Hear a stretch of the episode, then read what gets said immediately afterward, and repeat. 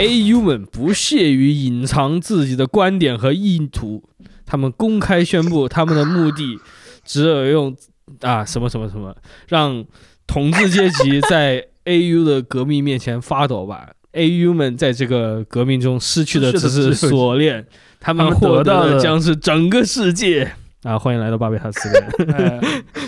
刚才是刚才的是由姚天怡为大家激情朗诵的一个魂宣言，对，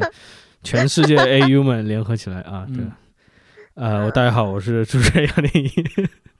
哈，大家好，我是鬼王 大家好，我是主席。OK，不是很想自我介绍，接在这个后面。傻了，对吧？我们就是书接啊，上回接上回，对对对，嗯。上一集还没听的听众们，或者是只听了一部分的听众们，我们也简单的呃回顾一下，回顾一下，就说上一集呢，我们介绍了一下最近就是四月底五月初发生的一些关于虚拟主播团体 A o 的一系列风波，然后一个风波起因呢，就是有很多主播他们中之人，就是他们这个真人扮演者的这些私人信息被曝光出来，被打引号开盒了。之后这些信息里面有一部分就是说这些人就这些演员们他们自己的这个待遇啊等等比较差，然后跟公司有一定的矛盾，最后这演演变到其中的一位成员加乐，他的这个中之人宣布退出了这个团队，于是引发了 Vtuber 界的轩然大波。对于普通网友来说，可能就没有存在感，可能就是个瓜吧。对对，连瓜都可能都不知道，哎，谁啥？发生了什么？对，小瓜是，嗯所以上一集我们集中聊了一下，就是从这个 A s o 方面呢，A s o 他们所处的这个商业环境啊，包括 A s o 粉丝这个角度来聊。这一集呢，我们就从旁观者的一个角度，或者是我们观察的这个旁观者，因为很多其实是大部分的网友对于 A s o 都没有任何的关注，可能只是偶尔见过一个这个形象，或者听说过别人提过什么某家人，而且而且是很有一种。所谓的猎奇心态的，对对对，嗯，所以这这部分旁观者里面呢，有一部分确实是有看热闹心情的，这个我们会先说，然后还有一部分是就更加远离一些的。然后今天聊这个的话题，主要也是回应上一集我们提到的一些内容，因为上一集我们中间在谈一些关于劳资纠纷呐，里面涉及到一些这种劳资关系的一个问题，在旁观者眼里，他们也看到了，他们也提出了他们的想法。然后这些想法呢，在我看来，在某种程度上或者在技术上，他们有正确的地方，但是也有很多有错的地方。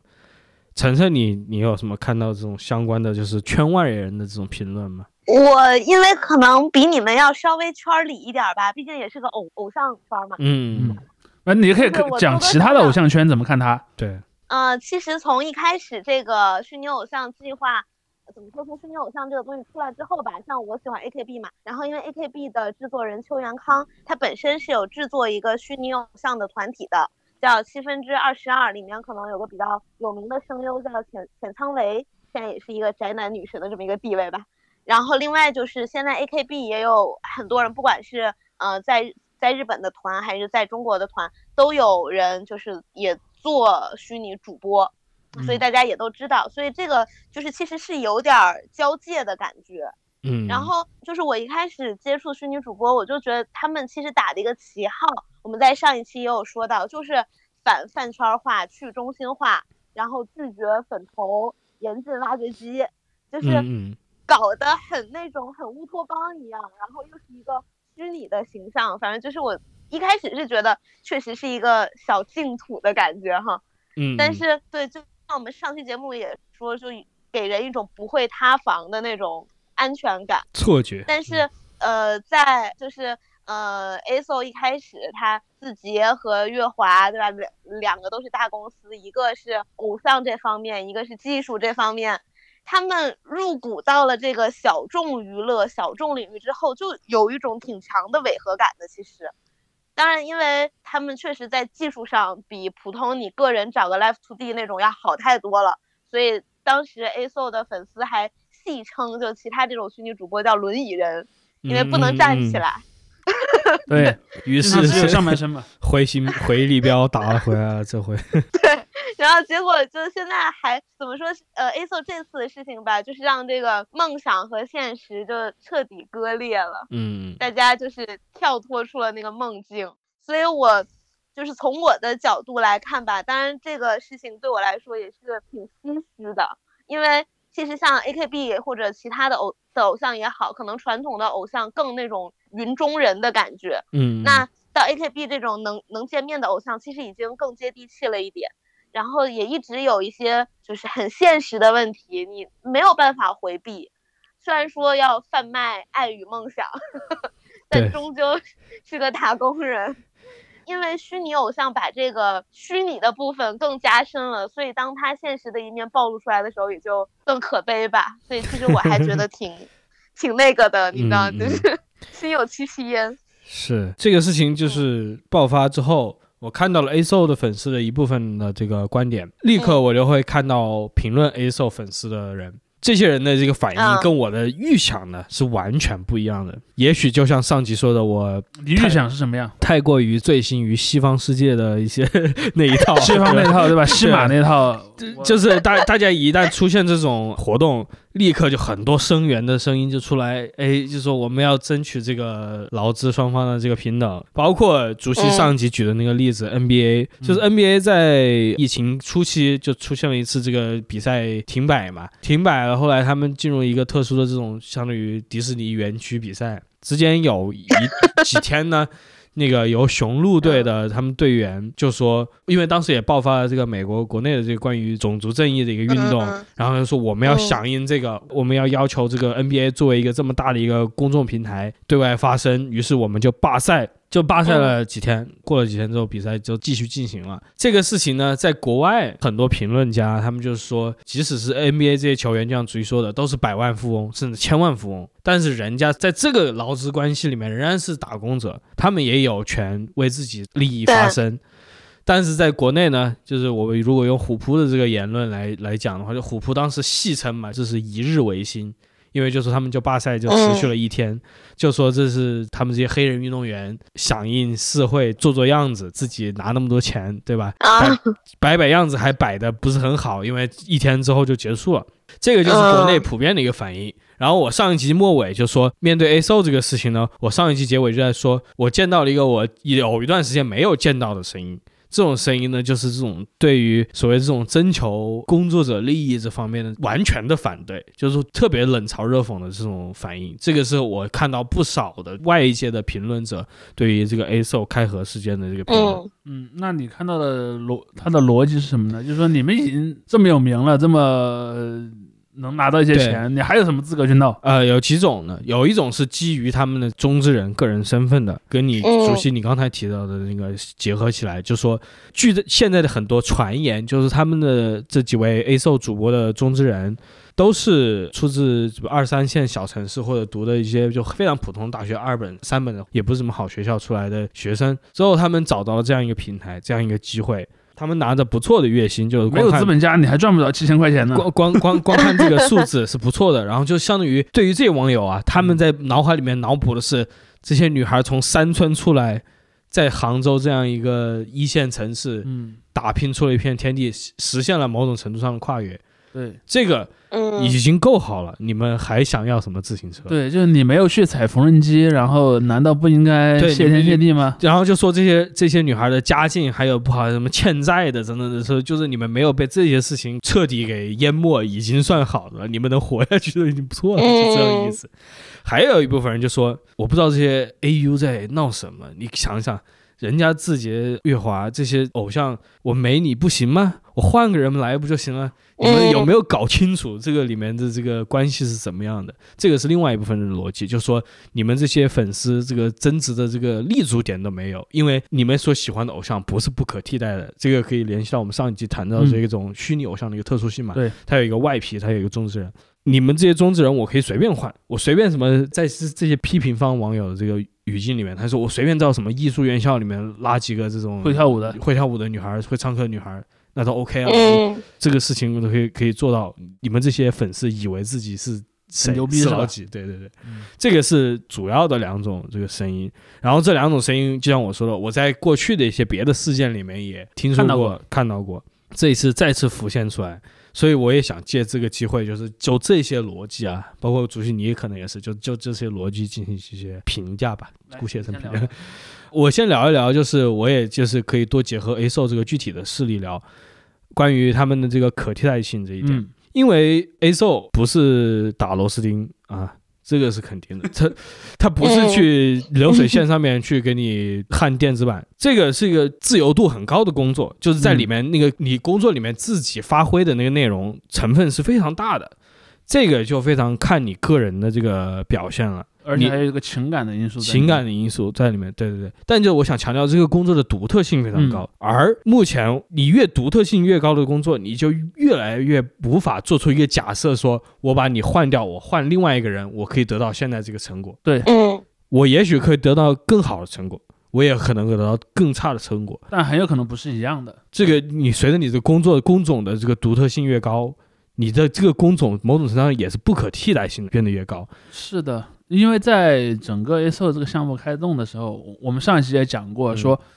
有很多的那些所谓微圈网友，然后都在喊的是啊，资本家不要进来玩这个，然后一进就真香了。嗯，呃，我们上一期其实更多的强调的是说，你更强的这些 3D 技术，嗯，你这些强大的 3D 技术使得这一系列的东西可以玩得起来。但还有另一点，我们其实上一集提的比较少，这一集我们可以重点讨论的就是。佳然在里面起到了这个作用，就是他，你看他是一个性格很好，然后跟人聊天聊得也很好。当然也不光他了，他的队友们多多少少都有这样的一些因素，就是说他能够很好的承接这个互动。这也就是左派思想家们经常讲的嘛，这是一个劳动，事实上这是个情感劳动。嗯，比如说他在回复网友的留言，他可能还哎为一个网友的遭遇哭了，然后然后包括说那个网友跟他讲笑话，弹幕上那些东西，他能跟他互动。嗯。这些东西都是一个很重要的东，对那个点，即使他是全人工的一个非常商业化的一个集体，即使这些演员中之人全部都是拿钱办事，甚至照本宣科，但是他仍然是做一个非常 非常复杂的工作。是的，这个复杂的工作就是意味着，刚才我回到刚刚说，就是他这个演话剧终究不是打螺丝嘛？对。它的这个不可替代性其实是很高的，这个是他们很多这种反驳方的一个立论点，我觉得是站不住脚。而且还有一个逻辑，就是说，因为刚才天一提到一点，就是这个所谓不可替代性的问题啊，我们会看到这一次在粉丝的行为当中有一点，就是首先我们希望的最好的结果是什么呢？是五个人都不走，五个人仍然继续维持一起做下去。但如果一定加乐要走，我们要求公司承诺未未来不再使用加乐这样的一个形象。所以这也是为什么后来公司的回应里面会说我们会让嘉乐休眠。嗯，这里面你会看到这一句话很重要，在粉丝眼中这句话很重要。比如说，我真的把嘉乐开了，我不告诉所有人，然后我另外雇一个演员，甚至很有可能我都不雇，因为我已经采集过很多数据了。AI，我 AI 可以形成，因为他的声音的那个样本我也有，他的肢体动作样本我也有，我无非就是一个编剧在后面写剧本嘛。因为反正观众也看不到真实的情况，对不对？我完全可以把它做的跟真的一样。包包括说，我那天还跟我几个朋友讨论，他们几个看 A O 的朋友跟他们讨论，我说，万一未来有这样的一种形式，比如说可能未来有一个新的女团，这个女团呢，可能一开始她确实是有中之人的，她用中之人采集了什么动作、声音，包括还有人设的性格的一些东西。嗯。然后呢，比方说运营了一段时间，我的数据够多了，后面后半截全是人工智能。比方说深度学习，对，后面全是。你觉得你们会喜欢上他吗？以及说，如果你知道了你喜欢的这个女团是一个人工智能，你会怎么想呢？大数据偶像，嗯，大数据偶像，你会怎么看呢？有人说那不更酷了吗？那就说明你的这些朋友还确实很看重技术层面啊。对，当然了，当然了，我想说的是，有大部分人还是希望这里面是有一个真正的。人和真正的感情的互动这一块，其实是带来一个很本质的区别。这也就是为什么加乐粉丝会要求公司不能在未来继续使用加乐这样一个形象的原因。是，包括你拿到呃这个现在的真真人偶像这一点来讲，即使啊，我个人的一个基础观点就是说啊，文化工业四个大字，砰放在哪里都是四海皆准。对于我来说，嗯，蔡徐坤文化工业，周杰伦文化工业。但是，即使是蔡徐坤，嗯，他也形成了某种不不可替代性。金你太美嘛，嗯，嗯 对吧？就类似的东西，对吧？他他有自己的独特性，你可以说他这这这不行或者怎么样，但不可否认是，就只有它出来了。嗯，没错，你某种程度上把它可以归咎于这个是资本运作的一个逻辑嘛，你最后是赢赢家通吃嘛，只有一个胜利者这样的一个状态。但是呢，胜利者就是他，而这个且里面跟他是相辅相成的。而且这里面观众也好，甚至蔡徐坤个人也好，是产生了真正的感情层面的东西的。对，至少对于很可观的一个数目的人来说，然后再回到 A o 这一点，我们就算 A o 他全部换了人，你真的能确保他有现在的成功吗？就像我刚才说，他也许更成功，也许不成功，但是你是做不了这个假设了，在目前，你因为这个变量太大了。对你做你做不了这个假设，你就没有办法，你做出一种说法，就是说换掉你也一样行这样的。这种说法在目前为止，我反正觉得在这个层面就可以去不成立的，是不成立的。然后另外一个层面就是说，他们作为普通的小女孩儿，读了一些书，然后出来找到这个表演的机会，上了台。然后我刚才其实漏掉一点，在这个里面应该还分出来一种亚类型。这种亚类型呢，这些人的恶意更多也是植根于这种对于传统偶像工业的这样一个恶意的一部分，就说你们业务水平这么低，对对对对，你们业务水平这么低，唱歌唱的也不好，跳舞跳的也不好，就只会卖腐。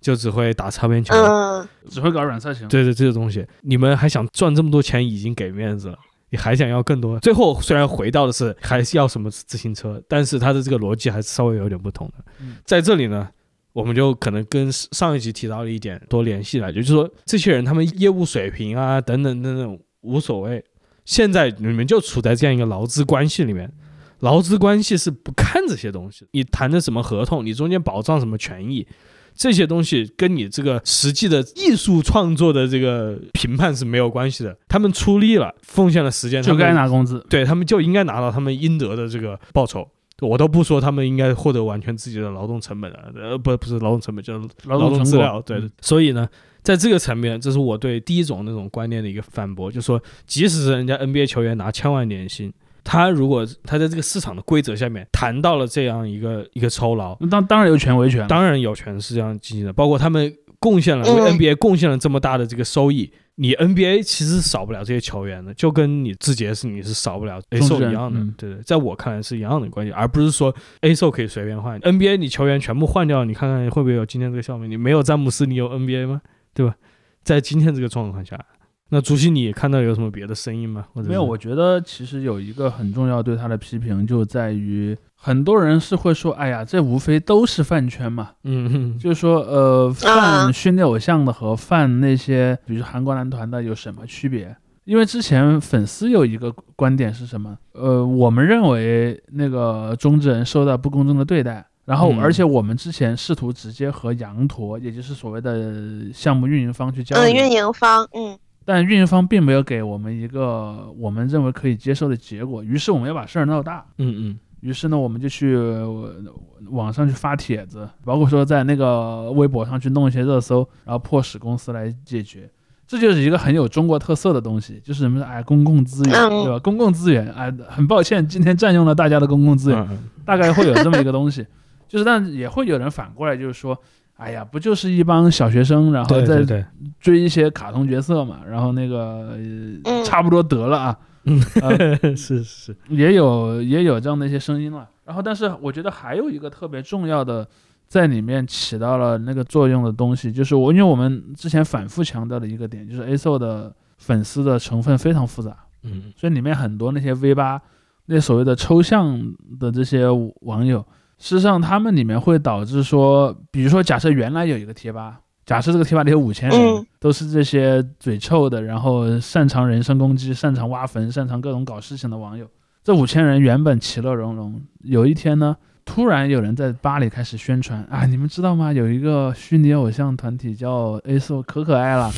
然后发了一些那个视频剪辑，然后在里面，然后有有一部分就叛逃了，叛逃之后可能还成了狂热粉丝，那剩下人肯定很讨厌他们嘛。所以说，当他们喜欢那个东西，最后又出了一点问题的时候，这些人就嗯嗯，就就就特别开心嘛。对幸灾乐祸。是，就是这这种更加恶意一些的评论也是有的，包括我刚才说的那种纯粹就是反偶像啊，这这些网友在数目上也是可观的。对，而且他们的由于因为因为是这样的，就是大部分的普通人看到会是什么呢？我看不太明白这是个什么事儿，但我也没有那么大的兴趣去攻击他，对对，因为我没有那个必要嘛，什么影响到我，没有什么影响到我，最多可能就是我手机上今天弹了一个弹窗，嗯，说那个某公司回应 A o 事件如何如何，也就这样了，对我打扰不是很大。但是对于那些人来讲，他可能觉得，哎，今天。你们之前那个什么怎么样？现在今天终于，哎，我扬眉吐气了吧？昨天闹得欢，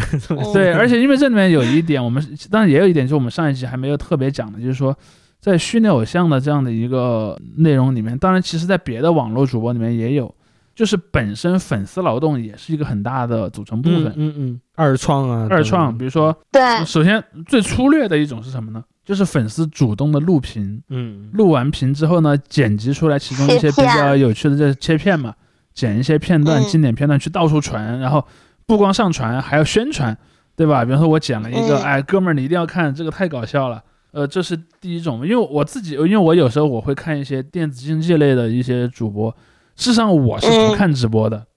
我看的往往是那些给他做切片、做剪辑的那些人。比方说，我看一个那个玩射击游戏的主播，我肯定不可能 每天在那看好几个小时。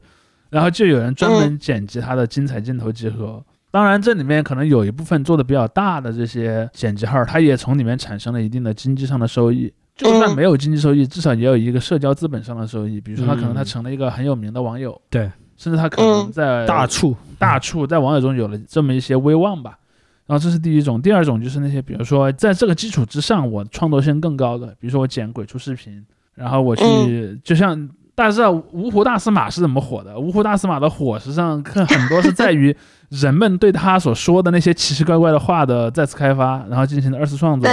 所以说二创在这里面其实是一个非常重要的东西，而搞二创的人有一个很重大的动力，就在于说我想把这个东西安利给别人，因为我觉得这个东西很好，我希望更多的人加入我们的队伍。但是如果说你这个原来的这个东西出现了问题，对不起，那这些。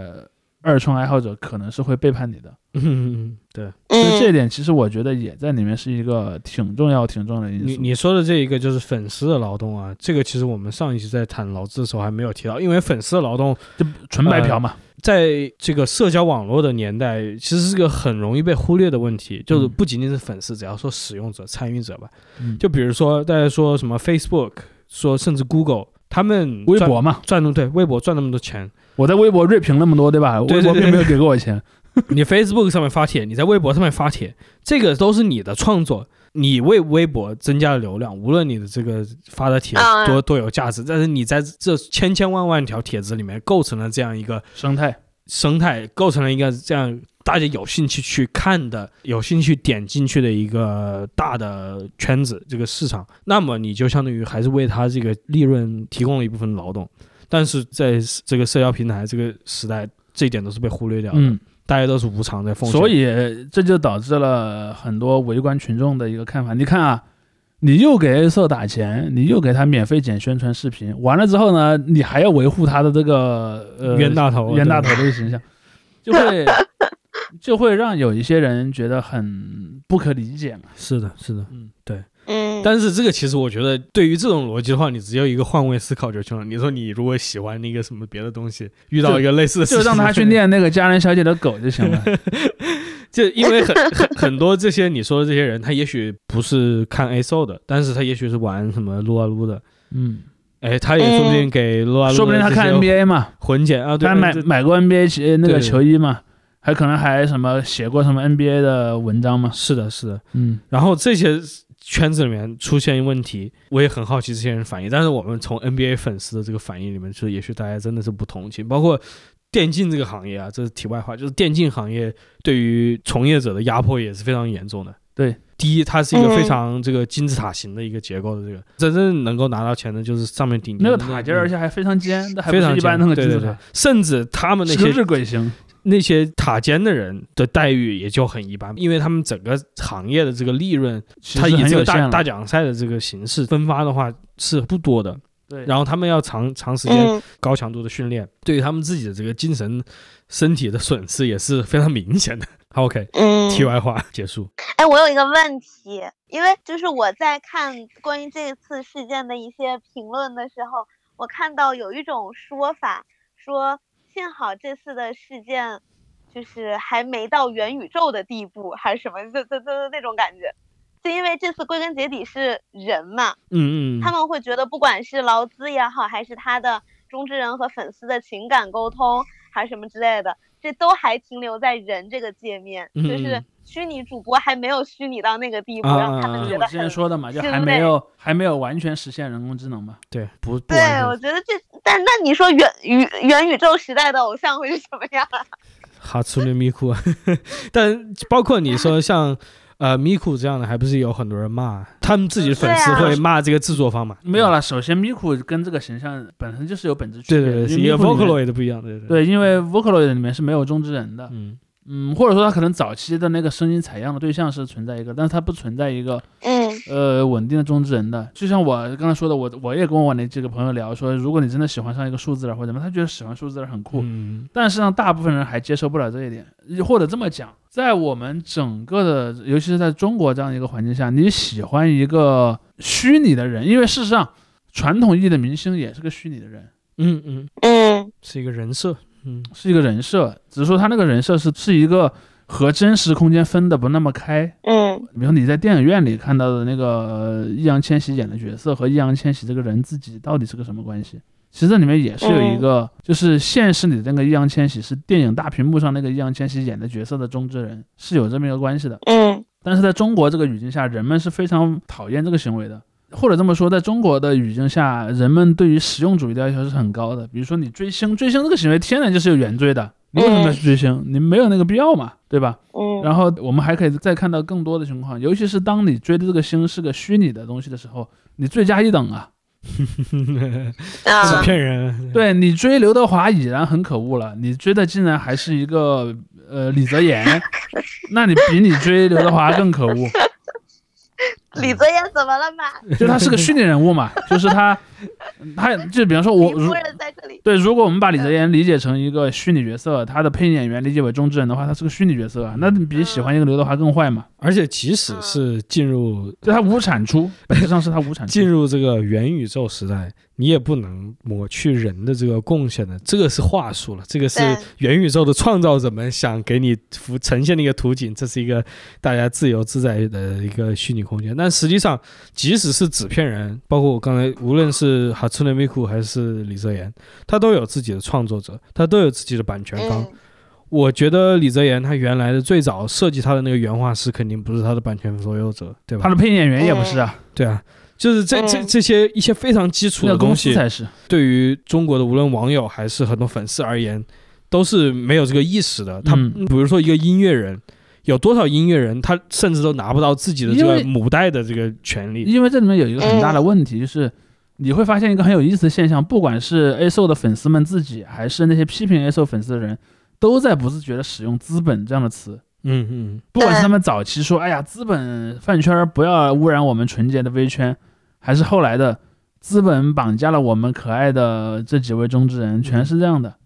包括说还有什么，还有围观群众说：“哎呀，你们都被资本玩了，然后还帮资本数钱。”嗯，就是抽象的资本这个词，我们其实之前也批评过这个现象嘛。嗯，就抽象的资本这个词被滥用到一个非常大的程度。对，包括说我们上一集也说过所谓的供区小鬼的问题。嗯，就是有些人你说他真的是一个所谓的具有所谓革命性的人吗？也没有。他只是觉得好玩，嗯，或者说今天恰好是我被压迫了，然后我来当这个供区小鬼。但是明天如果不是我，那我不管。嗯，我在谈论这种很多问题的上说，我首先一个确定一个前提就是，你现在如果按照这个市场经济的这个逻辑来走的话，谈什么这个资本在这个层面是没有什么太大的意义的。你谈的一个很很有意义的一点是什么呢？资产阶级法权的这个东西，就是我刚才提到，对，我们上集也提过这个问题，版权的问题，这是很重要的问题。虽然是上集我们谈的不多啊。另外一个就是这种劳资关系，就是雇佣和被雇佣者这个关系是非常明确的，合同里面写的清楚的。但是有些合同会说大家都是自雇了，这这是某些行业的这种呃一些形所谓零工经济嘛。对对对对，这这是另外一种，但是就是它会模糊有些东西，大家大可不必去谈资本这资本那，你就知道谁在雇佣你，谁在收税。谁在控制版权？谁在通过版权的经营而盈利？这些东西其实很清楚的。你对于这个东西清楚了后之后，你再来去看这中间的关系，无论你是一个什么观点，这个前提在的话，对于很多人来说，这个非常清晰可以理解的东西。对反而你谈资本的话，更多是在目前就像你说的，也许是一个虚情空打靶嘛。情绪宣泄嘛。嗯，嗯，嗯你在进行某种宣传的时候，你都是万恶的资本压迫我们无产阶级，但是这个宣传之后，你要给别人实际的东西啊。对，就是 A 售的有些粉丝可能在这方面确实没有理，就就像其他的有些批评方嘲讽这个 A 售粉丝是小学生或者是共区小鬼一样的，在某种程度上他们也是对的，他们就是只会用一些词汇嘛。这些 A 社的有些粉丝他只会拿这些词汇来整天吆喝，但是这这不能否认背后实际存在着刚才提到的版权、雇佣者等等等等，包括上一集就是说 A 售整个团队里面那么多人。他的设计师，他的负责动捕的人，他负责甚至采购的人，他负责选角的人，他负责写写剧本的这些人，这些人我们都应该承认的。这些人的这个，我觉得流动性肯定要比 A 售本身成员的要挺要大的。的，对啊，对，这些人大家可能之前都不在意嘛，因为他们在这个行业中，他的一个属性就是他要尽量的隐形。或者这么说，他们只是在对于观众的隐形。你比如说，嗯，假设我是个做动捕的，动捕圈里人都知道我是谁，嗯、是，对吧？嗯嗯，但是对，在这个偶像呈现方，对他，是要偶隐隐，因为因为这里面就涉及到另一个问题，也是我们上一集也没有提太多，就是说，你当你作为中之人的时候，你实际上是获得了一些社交资本的。嗯这个是社交资本是隐性的，就可能比方说你确实只赚七千块钱，但是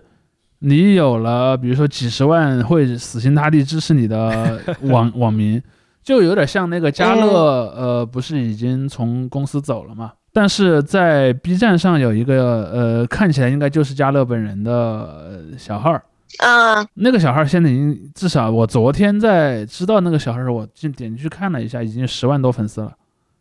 就这本身就是一个东西，对，而且有人在给那个就是被认为啊是家乐的私人微博打赏，也已经冲到了相当于千个有千有超件过一千个舰长的，对对对。对，千件的金额了。那对，就是上十万了嘛，上十十几万了嘛。所以从这点上来讲，这也是一个我们其实之前没有他，所以说，所以说有一些围观群众去骂那些粉丝说，哎呀，你们都被人卖了，还帮人数钱。从某些逻辑上来讲，他确实是对的，嗯嗯，对这就是之前天宇讲的，你不能完全说这些人的批评没有道理。嗯，对，他只不过可能出发点也是一个同样没有逻辑的出发点对点。他，他呃甚至可能是充满恶意的一就是个出发点。对对，嗯只是为了骂而骂。对对对。不过你刚才提到这个，他的这个社社会资本这个点，我不想说，就是因为加勒尔他们或者别的中资人，他们出来之后可以单干，可以获得好的成绩，完全不跟之前我上一集我们提到这个相冲突，就是你在劳资关系中可以得到应得的这个报酬，这个是完完全分开的两码事。嗯，对那是的，你不过你说这个现象还挺有趣的，我还是很很想看这个事情之后的走向的，因为这个事情我不知道，就是关于嗯大家以为的中之人现在的小号也在蓬勃发展，因为我们以前看过别的偶像圈有类似的情况嘛，就是你单飞反而更红这样的。很正常嘛。就包括你看 TFBOYS 不就是嘛？因为在虚拟偶像圈，我我不知道他们的合同具体是怎么签的哈，有可能会有一个那种就是行业竞争那种条款，就是你你离职之后三年都不能做类似的工作。但这里面就有一个问题嘛，比如说，呃，假设加乐的中之人，他确实他我没有去做别的虚拟偶像啊，我只是在 B 站上开我自己一个账号，你管不着我吧？对，嗯 或者我有个微博，我有个微博，比如说我在微博上我也不干什么事儿，我就比方说我就发一条微博，粉丝嗯自己觉得不错就来我这儿打赏，我也不去说公司坏话，我也不去什么唱歌嗯跳舞，你管不了他的。嗯，现在就不知道这个 家乐的种植人最后会 会选择什么样的下一步了。是的，是的。但从正常逻辑来讲，他肯定不会放的这么大一个，现在还可以东西不去利用。还可以在这个浪潮上面游一下。对，嗯，可以先借着这个名号。哎，他就是这次那个 A s o 的事情，让我想起那是二零年还是二一年，有一个 NGA 的网友，一个老哥，然后那个时候是 Hololive 有一个组合叫 Our Girls，然后里面是有六个，呃，其实是有六个中国的呃成成员，刚好都毕业了。然啊，后啊，是是是大家给他们起了这么一个乡名儿，就是团体名儿，叫 Our Girls。然后这个粉丝在好像应该是英国吧的一个地方给他们买了一块地，然后还给他们六个人 立了一个勋爵的那个投降，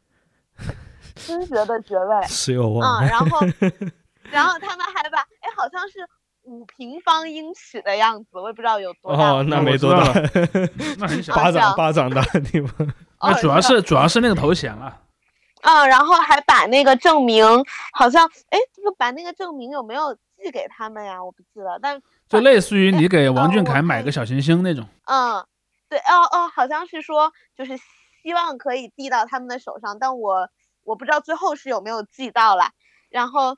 就是这个事情也是怎么说呢？就是对于这种虚拟偶像的粉丝到底有多么的忠诚那这种感觉，也是挺震撼我的。不过这种忠诚就跟我们上集又联系到一起，就是说这些粉丝对于他们的偶像的关系，说到底也是一个这种消费的关系嘛。他做什么样的活动，无论是抵制还是买他的东西，还是买东西送给他们，他都是归根结底变成了一个消费的行为。中间的关系也只能嗯通过消费这一层来进行。这个呃，嗯在某种层面上也是有些悲伤的吧。这些人没有办法建立一个嗯真正的人之间的联系，他永远是没办法嘛，因为他是个一对多的对对对。一对多的关系本身就不是。可能像你认为的那种真正的关系。对对对对对对，所以他他因为这个形式上的这个限制，他永远只能以 这种方式进行，哎，但 A SO 这次也不算塌房吧？不算，因为他我觉得不们还在啊。算塌 房，因为塌房我理解应该是那个就是什么谈恋爱偶像那种吧。本人，对，就是这种类似于解约，这种类似于呃呃现实世界里的偶像团体里的那种解约的那种东西，就像嗯韩庚，嗯韩庚脱离了韩国的娱乐公司，没有人会说韩庚塌房了，韩庚偷东西才叫嗯韩庚塌房。那那应该说是羊驼塌房了。那也都没有，也不叫塌。房，因为羊驼其实也没有做什么错的事，从、嗯至少从目前的情况来看，对，应该说、嗯应该说就是个解约事件吧。是的，嗯，所以呃也许就是在旁观者来说，这又是一个就这么点破事儿，你们还吵啊吵，对吧？就是哎呀，这离得更远的人可能就这种心态了。当然这这也涉及到一个我我个人的一个观察，就在中国的互联网上，就是你你这个人显得有感情，就很容易被嘲讽。啊，是的，嗯，我刚才就想说，就像我开头说的，我觉得追偶像吧，大家都还是在寻求一种情感上的寄托托，或嗯者是对，就是相互的回回应的感觉。你像就是在家乐出这个事情之前，他让我知道他的一个事情，也是他所谓的三十天封闭直播训练，然后之后在生日会上，然后就是表现的特别好，然后以一万两千件刷新了 B 站的记录嘛。就嗯，是我还是挺能感受到这种热血的感觉的。就是你追一个偶像，然后他虽然呈现出来的是个假人，但他背后是个真人，就是有一种那种朦胧的情感上的交流。对啊，就是所以我觉得，虽然大家对这种偶像的粉丝总是冷嘲热讽，用各种各样的就是一些词吧，但是我我觉得虽然说饭圈儿肯定有有一些不好的，那追各种偶像的人肯定都有一些不好的地方，但是大家都还是，然后还是用真心在交流的。你看，你刚才在讲这个时候，我关注的一个非常重要的点，就是说，你说那一天晚上就是一万两千多件，嗯，这个记录你要拿拿在前，真的，你的饭圈把账算清楚，对大家都好，对明星也好，对你们自己也好。嗯但是话说回来，我听到这儿，我倒是有一个感觉，就这里面只有一个人他一直在赚钱，而但没有人指责 B 站 就是 B 站，对吧？叔叔赢麻了，对这真的是赢麻了。以以后应该搞一个那种什么呢？搞一个那种就是没有 B 站抽成，或者说至少抽成比例降的比较低的这么一个平台，就让那些人 嗯，专门去上面做这件事情。B 站说哦，对，咱们贷款是谁提供的？就咱们上上集聊到小费这个逻辑嘛，嗯嗯然后我我当时想说，就比如像其他的偶像也好，就是你真的在做偶像的，你嗯可能有演唱会，哪怕是线上的 live，对吧？然后有专辑，然后有物料，有什么，就是你主要靠这些在支撑营收。但作为他们的主业，可能还是主播来说，那可能他们的收入大头就在直播上了。是是然后在直播上，我记得之前还经常有主播说不要用苹果手机或者什么的那样抽成更多对，所以，嗯就是会层层层剥削。对啊，你最好用你最好用那个电脑去打赏，对吧？就是你绕过了那两个操作对对平台。你甚至你就平常做那种软件打的网约车，然后甚至这你从网软件这就是平台经济嘛。你知道你知道最好是什么呢？最好让那个让他身上贴一个那个二维码，你直接打给他个人账号。当然这个是会会被禁止啊，就是说就说那个平台一般就是主播拿出自己的收款码的时候，肯定是会被打压的。对对对，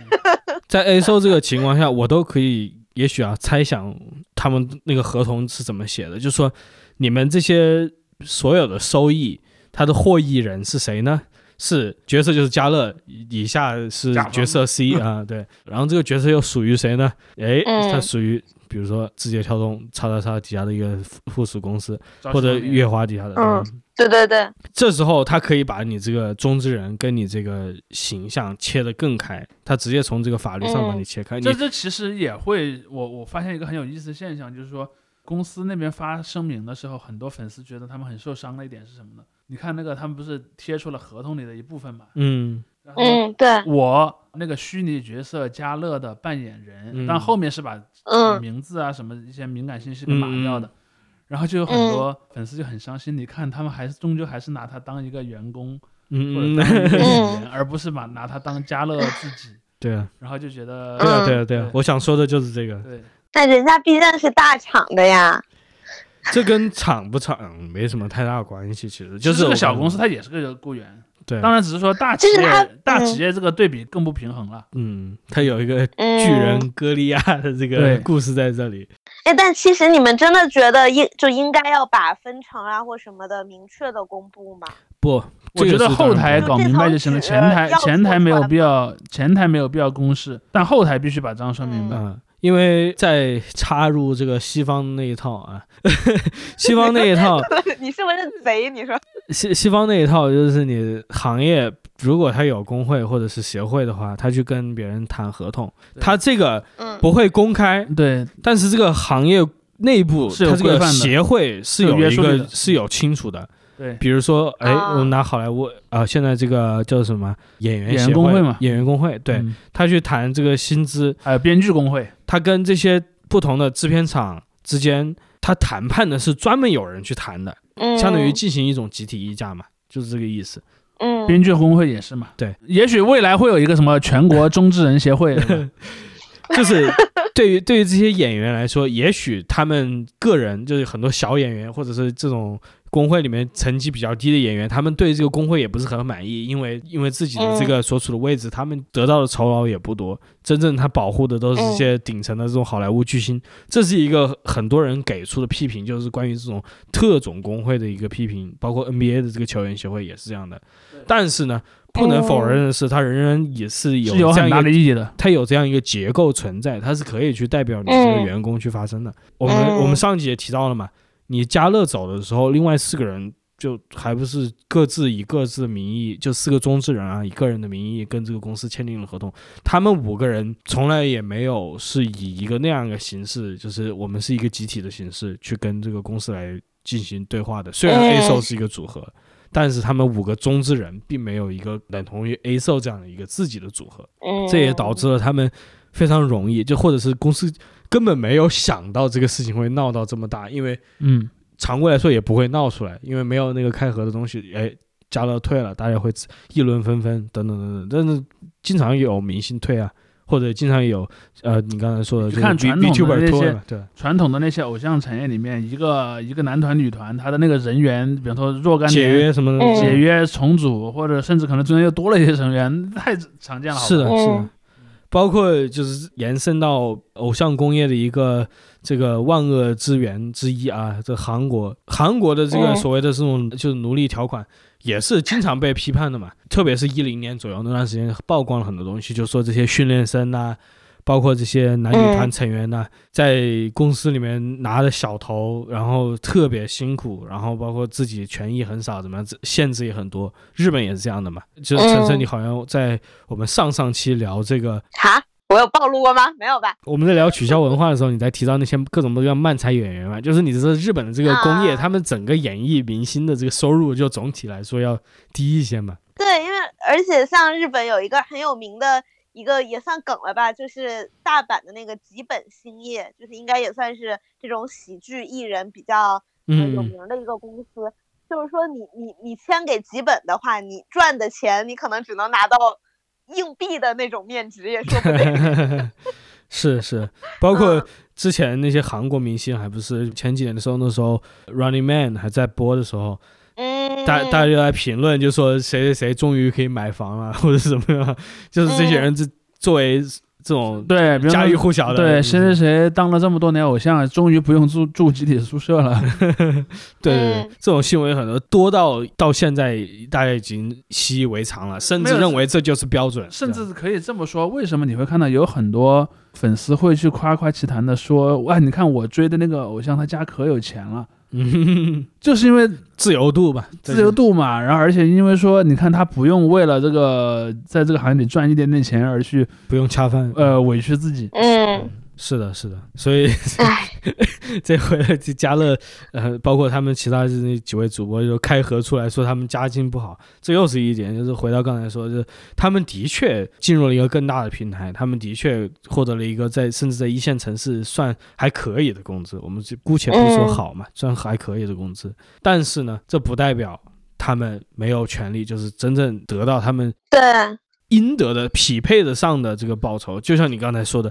那天晚上嘉乐刷了上、嗯上百万个那个，就是上上百万件嘛万两千件，对两千件折合人民币应该也上百万人民币嘛。上百万人民币的，这还是一个啊直播的一个专场，他能拿到几万块钱奖金吗？这是肯定没有嘛。嗯嗯，我的个人的一个观念，其实有的我被西方一套荼毒了。我的个人观念在某一种程度上是很激进的，就是说，你真的每个工人你要按你的产出拿到钱。嗯你现在一个超市的员工，你无论他这个超市人多人少，他都拿那个钱。但我就觉得你这个嗯，超市人多的时候就应该多拿钱。呃，但是你支持超市人少的时候少拿钱吗？我支持他有基本工资，然后在这个上面进行。你，看资本家就要闹了。比 比如说，如果今天我的超市没有顾客，你也要拿我一百块钱；对，但如果明天顾客多，啊你要拿我五百块钱，那我接受不了啊。但但当然，请自己去卖，对。这是我的反问。对对对，没有你说的这一点，因为因为刚好我我前段时间我也在看很多讲当年计划经济的一些书嘛，因为我发现最近一两年中文网络上那种所谓的供区小鬼特别多，嗯嗯说，包括说前段时间上海的那摊的事儿出来的时候，很多人就说，我们如果搞计划经济，就不会有那些人吃不上饭了，对，对吧？呃，但是事实上哦你会发现有一个很有意思的情节，就是恰好是在搞计划经济的年份里面是反对，他们有一个叫反对经济主义的，嗯嗯嗯，就是你要多为国家做贡献，对对对对，你要问你为国家做了什么，不要问国家为你做了什么。就像刚才那个天一讲的，其实以前工厂里面也有两种工人，就是一种是实薪制工人和计件儿工人。其实天一说那个逻辑更接近计件儿工人，他应该说实薪为底，嗯，嗯计件儿为顶，这对是天一所构想的一个一个东西。当然，在现实操作中，这种比较少嘛。这种往往是你要么完全是计时的，要么完全是计件儿的。嗯然后，当当时的那个工业管理部门发现计件工人往往容易得到超额工资的时候，果断就把工资给他降了，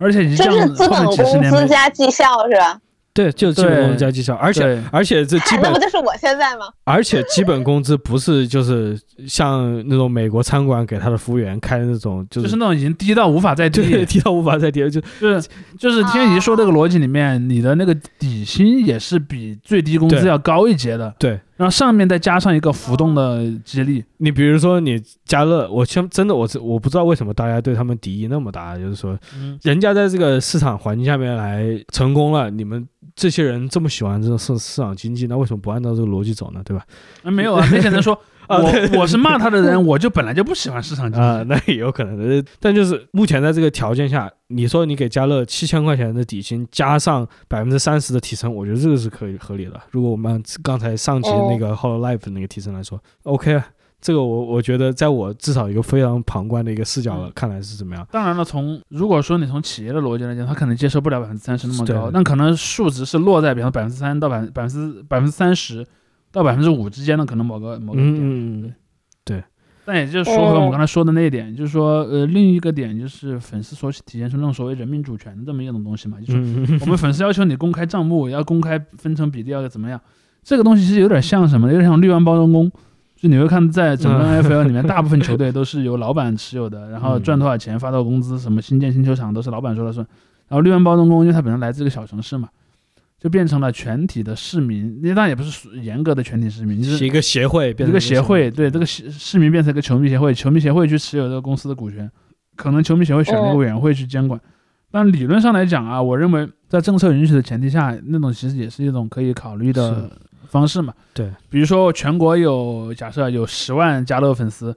这十万加乐粉丝呢，依据某种机制去选举产生一个加乐的维权委员会，对吧？然后他们来去负责监督公司和加乐之间的事儿，而且可能还有任期，比方说什么每一一年两年改选一次，然后可以，这就是很多就西方西方那套嘛，西方那套里面的什么第三方监督嘛，是的，包括说我我假设让我来设计这个制度，我可能还会这么讲，比如说。我为了不让它产生一种所谓金主的感觉，我让它分层。比如说，我你们当然首先你捐钱最多的那类粉丝肯定是当选概率更大的，但是我也强制要保护一些甚至零氪或者微氪的人也能有代表，然后可能是一个分层的代表。比如说，嗯，每年氪十万以上的。然后，然后有五个人 VIP，对，然后什么每年氪一氪一万到十万之间的，可能比方说有有什么三个人、四个人的代表，嗯，可能还有那么两三个代表是从来没氪过钱的，他只是一个单纯的粉丝这种代表，然后可能拢共有什么九个人，什么多少个人构成一个委员会，这个委员会去协调，他们有权去查账，有权去参与整个运营的过程，我认为这是一种 潜在的方式了。你说到这个，呃，让我想到了一个相关的点嘛，也有点。跑题，但是我也正好，我们也快临近结尾了，我也想提一下，就是关于主播行业的这一个现象，特别是面对女主播，经常有那种新闻，就什么榜一傍上女主播这样的，榜一傍上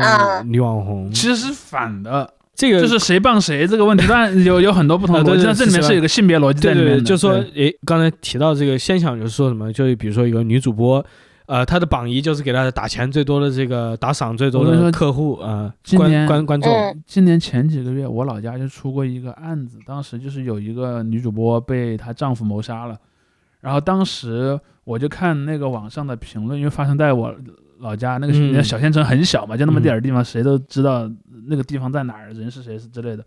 就很多人说。因为她当女主播，就有榜一大哥，榜一大哥老跟她弄得很暧昧，然后再比方说给她发私信，然后去调戏她什么的，最后呢家庭矛盾，之后就发生了一个暴力事件，就这就是你说的那一点。对对对，在中国其实蛮常见的，常见是一回事，但另外一方面就是很对于很多看客来说，他们的这个评论也是非常也不有意思的，就 只能说就可以去显现出他们什么人吧。对，呃，包括他们他们他们想想的是什么？我觉得这这些东西其实也潜移默化的进入了关于 A o 的这个讨论。没错，因为就是即便他是个虚拟人，对，就是说你这些演员，无论是你是以真人出镜，还是以你的虚拟形象出镜，你到底属于谁这个问题？还有你终归是。是被性化的，对对对，就是因为因为在性化的逻辑下才有属于谁这个问题。对对对对对对对，所以这一点我们之前也没有谈到，但是这个问题是，就像我刚才说的，是普遍存在于这种主播行业里面的。事实上，我有一个朋友昨天晚上跟我讲说，他你去看很多那些就是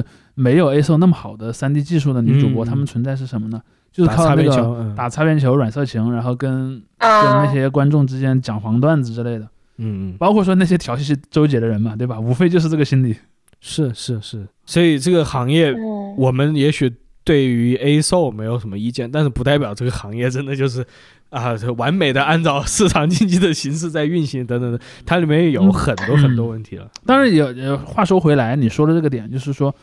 你说有些人他就是爱搞软色情，他是不是也应该得到市场嗯规则的尊敬呢？嗯，好像自己也有一些，